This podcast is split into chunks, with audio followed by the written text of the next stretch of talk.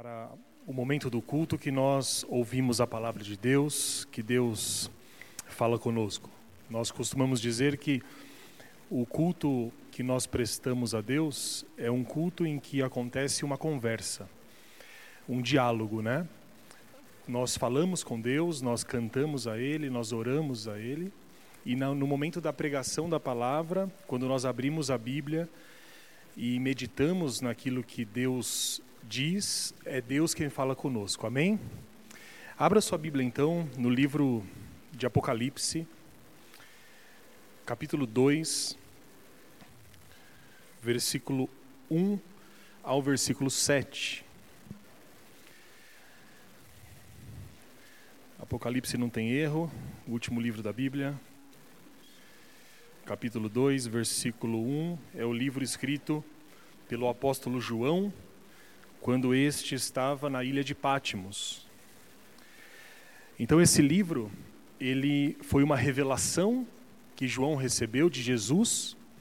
Portanto, é um livro que Jesus escreve por meio de João. Amém?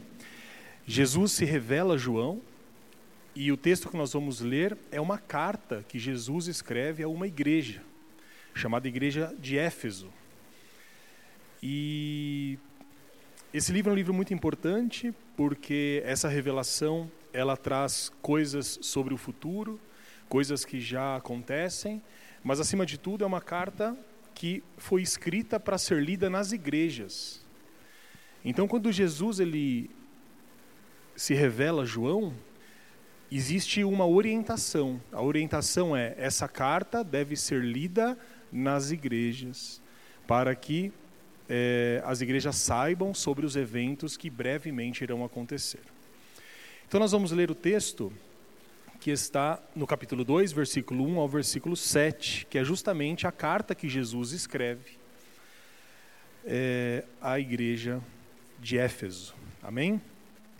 Diz assim a palavra de Deus: Ao anjo da igreja em Éfeso escreve.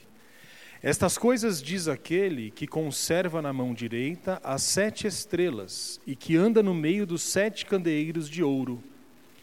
Conheço as tuas obras, tanto o teu labor como a tua perseverança, e que não podes suportar homens maus, e que puseste à prova os que a si mesmos se declaram apóstolos e não são, e os achaste mentirosos. E tens perseverança, e suportastes provas por causa do meu nome, e não te deixaste esmorecer. Tenho, porém, contra ti que abandonaste o teu primeiro amor. Lembra-te, pois, de onde caíste, arrepende-te e volta à prática das primeiras obras. E se, se não, venho a ti e moverei do seu lugar o teu candeeiro, caso não te arrependas. Tens, contudo, a teu favor que odeias as obras dos nicolaítas, as quais eu também odeio. Quem tem ouvidos, ouça o que o Espírito diz às igrejas. Ao vencedor, dar-lhe-ei que se alimente da árvore da vida, que se encontra no paraíso de Deus. Amém. Essa é a primeira carta de Jesus em Apocalipse e é endereçada à igreja de Éfeso. É uma carta de Jesus, como eu disse, que apesar de Jesus não ter escrito, quem escreveu foi o apóstolo João. João escreveu essa carta às, à igreja de Éfeso, a primeira das sete cartas que, que ele escreve, por meio de revelação de Jesus Cristo, como nós lemos no versículo 1 de Apocalipse 1. Dá uma olhada aí comigo. Revelação de Jesus Cristo, que Deus lhe deu para mostrar aos seus servos as coisas que em breve devem acontecer, e que ele, enviando por intermédio do seu anjo, notificou ao seu servo João. Portanto, João é o escritor do livro de Apocalipse. Mas João não escreve da sua própria cabeça, do seu próprio entendimento. Ele recebe, assim como o apóstolo Paulo recebe o evangelho de Jesus, João recebe diretamente a revelação de Jesus Cristo. Portanto, nós podemos dizer que esta carta é uma carta escrita, ditada pelo próprio Jesus Cristo. E ele escreve para uma cidade, na verdade, para uma igreja que fica numa cidade chamada Éfeso. E como era Éfeso? Éfeso era uma grande cidade da Ásia. Era uma das capitais ali, uma grande metrópole, os seus moradores, os habitantes de Éfeso, eles tinham um grande orgulho da sua cidade. Éfeso era uma cidade muito próspera comercialmente. Era uma cidade onde as pessoas chegavam, saíam, negociavam. Ou seja, Éfeso era motivo de orgulho e havia para os cidadãos de Éfeso um grande orgulho, talvez o maior deles.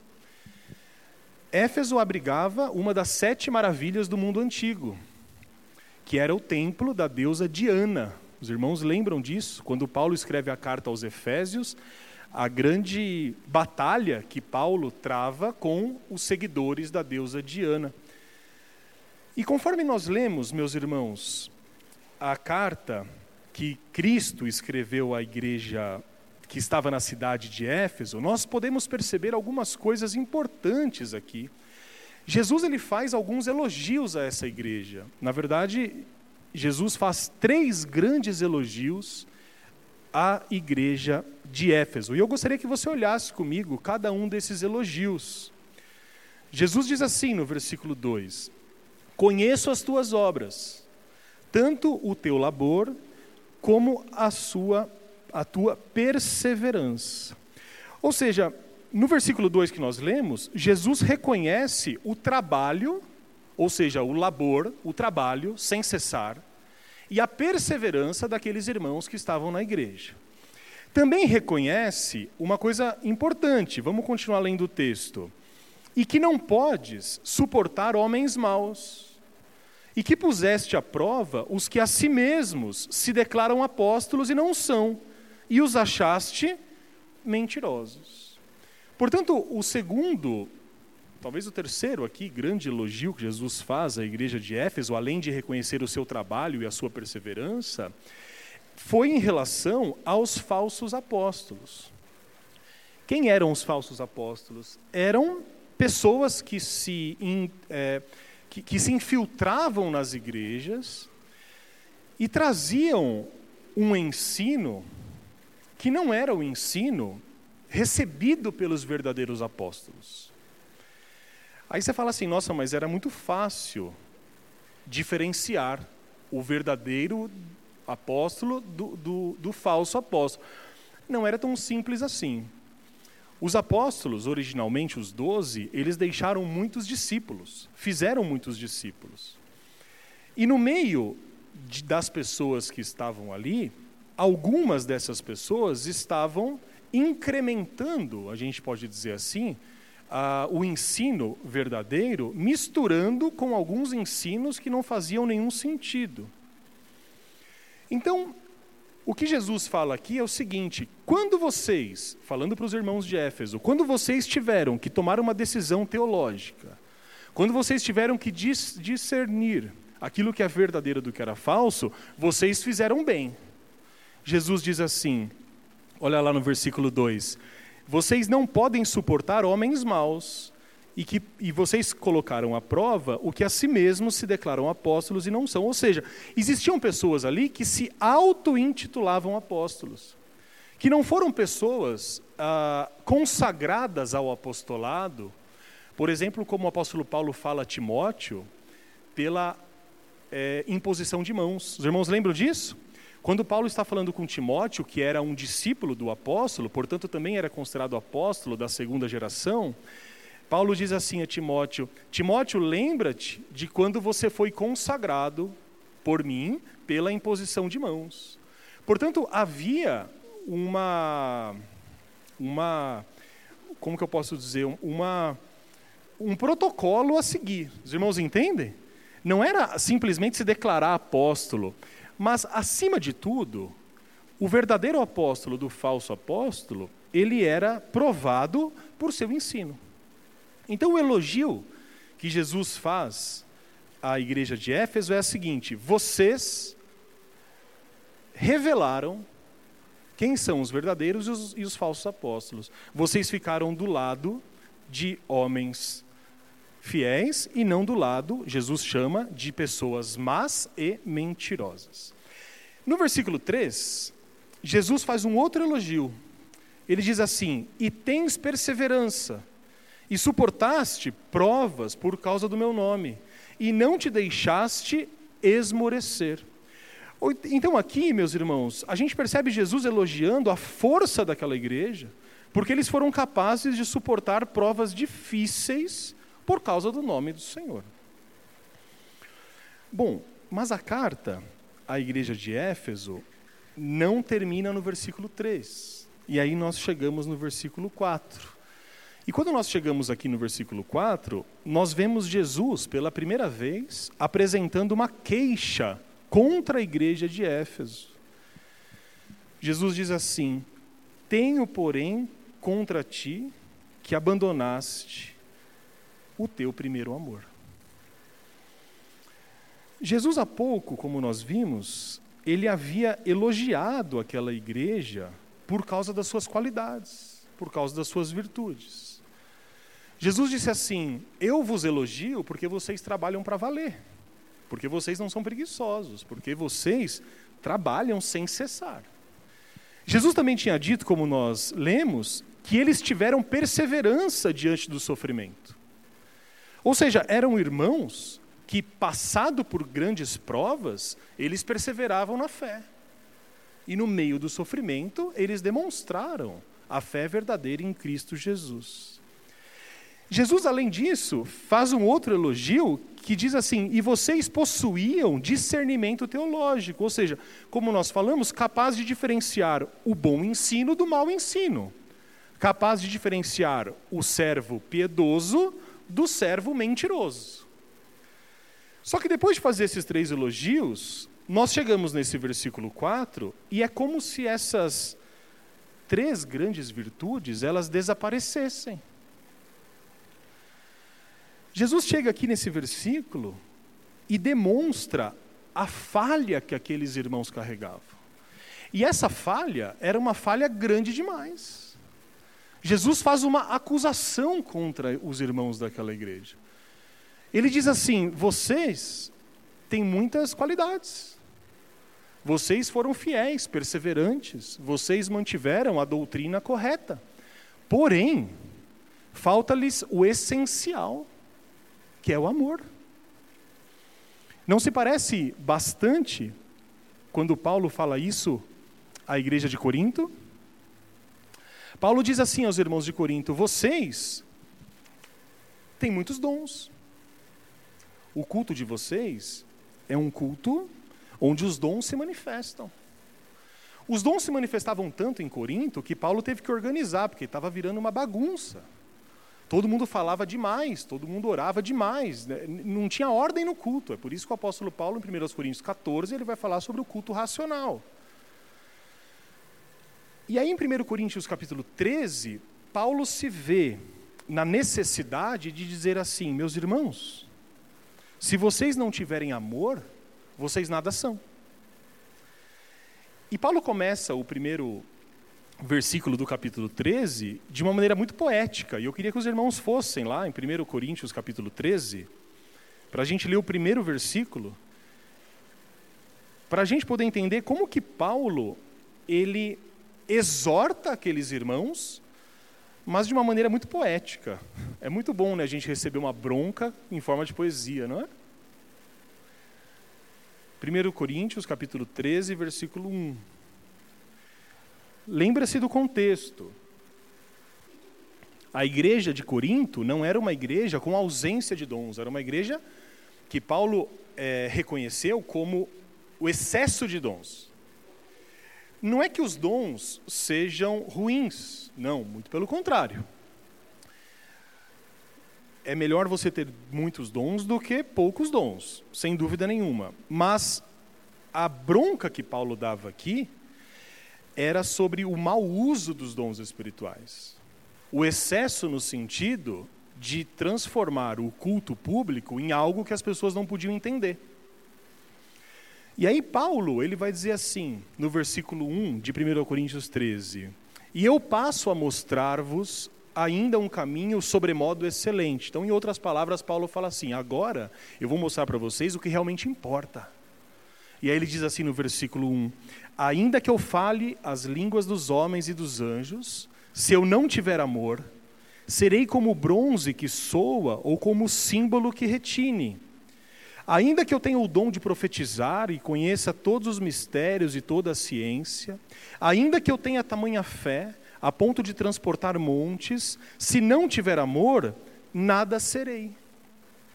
E ainda que eu distribua todos os meus bens entre os pobres, e ainda que entregue o meu próprio corpo para ser queimado, se eu não tiver amor, nada disso me aproveitará. E aí depois eu queria que você lesse em casa, a partir do versículo 4, que Paulo começa a fazer a definição do que é o amor cristão, das características do amor cristão. Ele vai falar que é paciente, que é benigno, que não se ufana, que não procura o interesse próprio, e, e é uma linguagem muito bonita que Paulo traz. O que Jesus está dizendo aqui, voltando lá em Apocalipse 2 para a igreja de Éfeso, é assim: vocês têm muitas virtudes. Assim como a igreja de Corinto tinha muitas virtudes. Mas falta-lhes algo que é anterior. O que, que significa algo anterior? É o que Paulo diz assim: de nada me adianta dar todos os meus bens aos pobres, de nada me adianta entregar o meu corpo para ser queimado, se antes eu não tiver como motivação o amor. E esse amor é o amor a Deus e, consequentemente, o amor ao próximo. E aí, Jesus, que tinha elogiado a igreja de Éfeso por causa das suas qualidades e virtudes, Jesus, ele demonstra o grande pecado que eles carregavam. Jesus diz assim a eles, como nós lemos: vocês abandonaram o primeiro amor. Isso não significa, de modo algum, que aqueles irmãos não amavam a Jesus. Sim, eles amavam a Jesus. Mas o que esse texto significa é que o amor que hoje eles tinham era um amor menor do que aqueles que um dia eles carregavam. Deu para entender? É por isso que Jesus diz assim: vocês abandonaram o amor antigo que vocês tinham por mim. Vocês abandonaram o primeiro amor que vocês nutriam por mim. Vocês têm muitas qualidades, mas falta para vocês o essencial, que é voltar a esse primeiro amor. E é possível deduzir, meus irmãos, a partir do texto, que o amor que eles tinham por Jesus, logo que eles se converteram, era um amor forte e intenso. Porque Jesus diz isso a eles: vocês abandonaram o primeiro amor. Ou seja, o amor que vocês tinham por mim no passado era um amor elogiável, um amor forte, um amor intenso, um amor que vocês devem buscar de novo. Mas agora, Jesus fala: as coisas não são como eram antes. Nós podemos deduzir pelo texto que havia na igreja de Éfeso uma frieza espiritual. Ou seja, era uma igreja muito participativa, muito preocupada com a boa teologia, mas era uma igreja apática. Uma igreja fria no sentido de de pensar que as pessoas que faziam parte dali já não liam as escrituras como liam antes já não se emocionavam ao ouvir a palavra como se emocionavam antes. Era como se aquela igreja, no início, tivesse uma chama de fogo, só que nesse momento que Jesus escreve, essa chama, que antes era forte, está cada vez mais enfraquecida. E essa queixa, meus irmãos, que Jesus faz aqui à igreja de Éfeso, é uma queixa muito parecida que Deus faz ao povo de Jerusalém. Depois você lê o segundo capítulo de Jeremias, onde Deus chama a atenção do povo, e no versículo 2 de Jeremias 2, Deus fala assim: Quando vocês eram jovens, Deus fala assim: Eu me lembro de vocês, quando vocês eram jovens. Vocês eram como a noiva, que amava o noivo. Mas agora vocês se desviaram desse meu amor. Ou seja, o que Deus fala àquele povo é assim: eu me lembro de vocês, eu lembro da afeição que vocês tinham por mim quando, eu, quando vocês eram jovens. Vocês me amavam, Deus fala, como uma noiva ama um noivo. Então o que nós percebemos é que o que aconteceu no passado em Jerusalém, que Deus faz uma queixa para o povo de Jerusalém, é o que aconteceu de novo agora em Éfeso. E pode também estar acontecendo com você nestes últimos tempos. E uma coisa importante para a gente pensar é como essa palavra se aplica nas nossas vidas. Quem sabe esta não é a sua experiência? Ou seja, você pode, por exemplo, ter se encontrado com Jesus ainda quando você era criança. E você se lembra que Jesus te recebeu com os braços abertos. Mas talvez agora você olhe para a sua vida e existe uma distância entre você e Deus que você não sabe nem onde começou. Você não sabe nem como que você começou a se afastar de Jesus. Quem sabe você se lembra de quando você se derramava diante de Deus? Quando você chorava por seus pecados? Quando você vinha ao culto, e como o salmista diz, quando eu ouço a tua palavra, eu fico todo arrepiado. Talvez você se lembre do passado e você diga sim, ah, o que, que aconteceu comigo? Por que, que eu estou tão distante de Deus? Por que eu não me interesso? Por que, que eu não oro como eu orava antes? E aí você se lembra da sua juventude ou do tempo que você se entregou a Cristo e você se lembra de como que você procurava refúgio nos braços do Senhor e como que você encontrou esse refúgio nos braços do Senhor.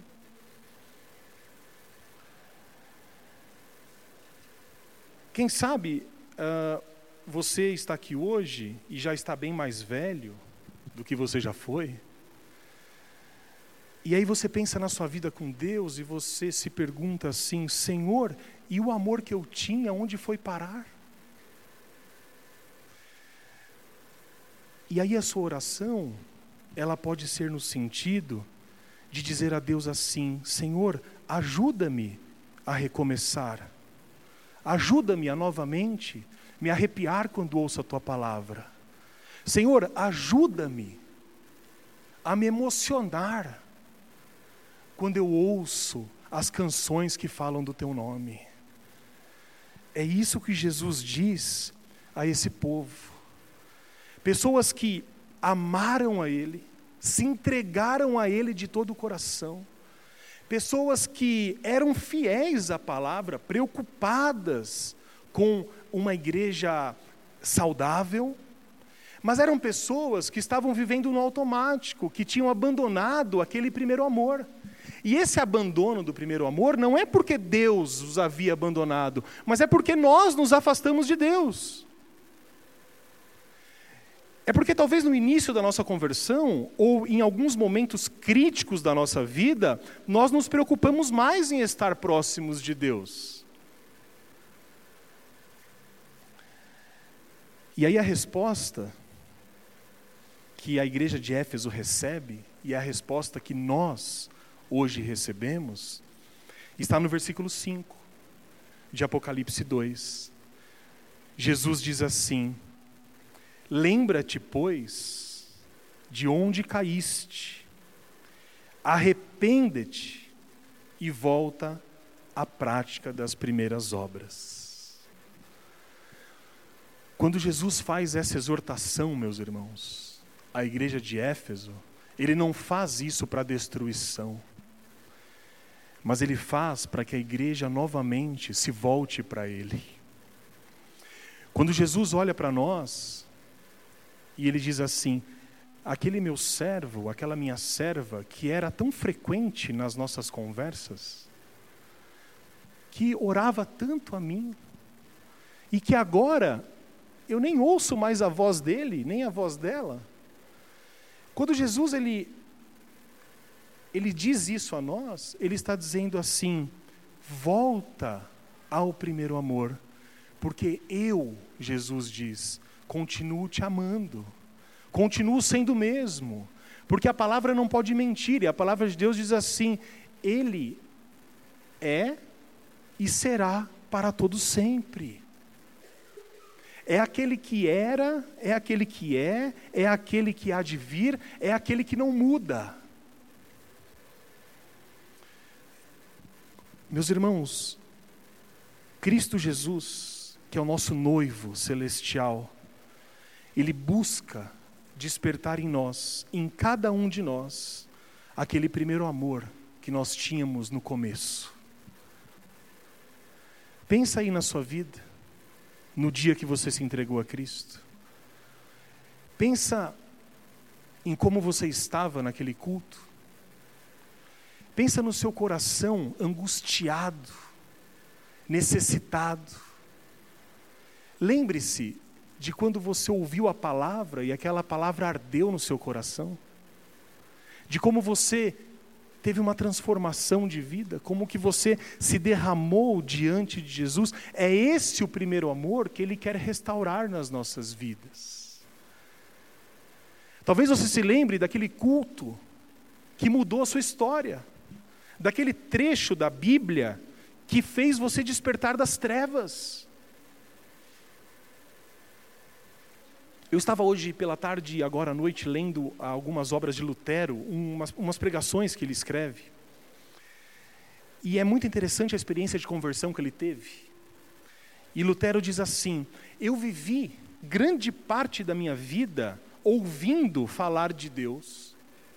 Ele vinha de uma família religiosa, ele vinha de, uma, de um contexto de mundo religioso e ele estava estudando para ser sacerdote.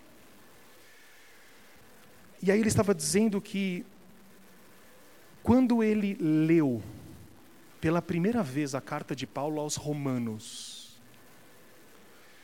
e ele descobriu que o que Deus exigia dele era fé, a vida dele foi transformada. E Lutero diz assim: quando eu li Romanos 1,18, justo viverá por fé, a minha vida se transformou. E até o meu último dia, eu jamais me esquecerei daquela tarde, sentado no banco lá do seminário que ele fazia, quando Romanos 1,18 saltou aos meus olhos. Todos nós temos experiências de conversão. Um trecho da Bíblia, a oração que alguém fez para você, um culto específico, os momentos da sua vida em que você se sentia próximo de Deus, mas aí às vezes a gente olha para nós mesmos e nós nos sentimos estranhos em relação a Deus. Aquela relação próxima que nós tínhamos, aquele choro fácil que nós derramávamos diante de Deus, ele desapareceu. E o que restou agora foi só um mal-estar. E talvez você se sinta até meio cínico quando vem à igreja e ora a Deus, afinal, não orei a semana inteira e orar, se sente até um pouco hipócrita. Mas Jesus olha para nós nessa situação e ele diz assim: lembra-te de onde caíste.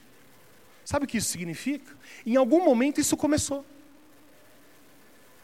Em algum momento da sua vida, talvez você não tenha isso marcado, mas talvez você reconheça na sua estrada, na sua trajetória, um momento em que você começou a não se desviar do caminho, não abandonar a fé, não é isso que eu estou dizendo, mas começou a esfriar um pouco a sua relação com Deus.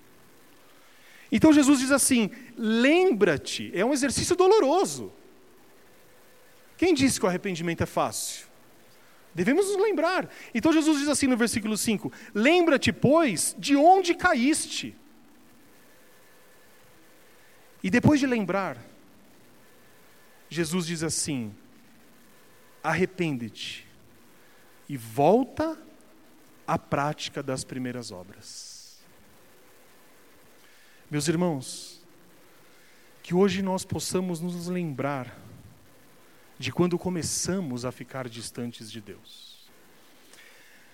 Mas que essa não seja a lembrança principal que a lembrança principal seja aquela lembrança antiga, de quando você era jovem, de quando você ouviu a palavra de Deus e o seu coração ardeu. Que essa lembrança hoje, ela possa voltar ao seu coração. É isso que Jesus está fazendo. Arrepende-te da sua frieza, arrepende-te do seu distanciamento e volta a praticar aquelas primeiras obras. Quais são aquelas primeiras obras? É quando você se derramava diante de Deus. É quando você, seja na condução, em casa, em qualquer lugar, lia a palavra de Deus. É quando você saía de um culto e você ia para casa e aquele culto que você é, participou continuava na sua casa por meio da oração, por meio da leitura. Então Jesus diz assim: se nós nos arrependermos e voltarmos ao primeiro amor, Jesus diz: eu estarei ainda com os braços abertos te esperando. Jesus, meus irmãos, o nosso Senhor e Salvador, Ele nunca nos abandona. E Ele diz assim, através do, de Tiago, Chegai-vos a Deus, e Ele se achegará a vós outros. Se você está distante de Deus, ou se você não está tão perto como você já foi, que hoje seja um grande marco na sua vida, que você possa se lembrar de tudo que Deus fez por você, de toda a amizade, de todo o relacionamento que você tinha com Deus lá no início e que mais uma vez você possa orar a Ele e dizer assim: Senhor, hoje eu quero voltar ao velho caminho, eu quero voltar à velha estrada, eu quero orar como antes, eu quero ler a Bíblia como antes eu fazia, eu quero me emocionar, eu quero chorar diante de Ti. Tira de mim a frieza espiritual, tira de mim tudo aquilo que me afasta de Ti e mais uma vez, estenda os teus braços para me carregar, estenda os teus ouvidos para me ouvir. Eu tenho certeza de que essa oração agradará a Deus e será respondida pelo nosso Senhor Jesus Cristo. Amém? Amém. Curve seu semblante em nome de Jesus.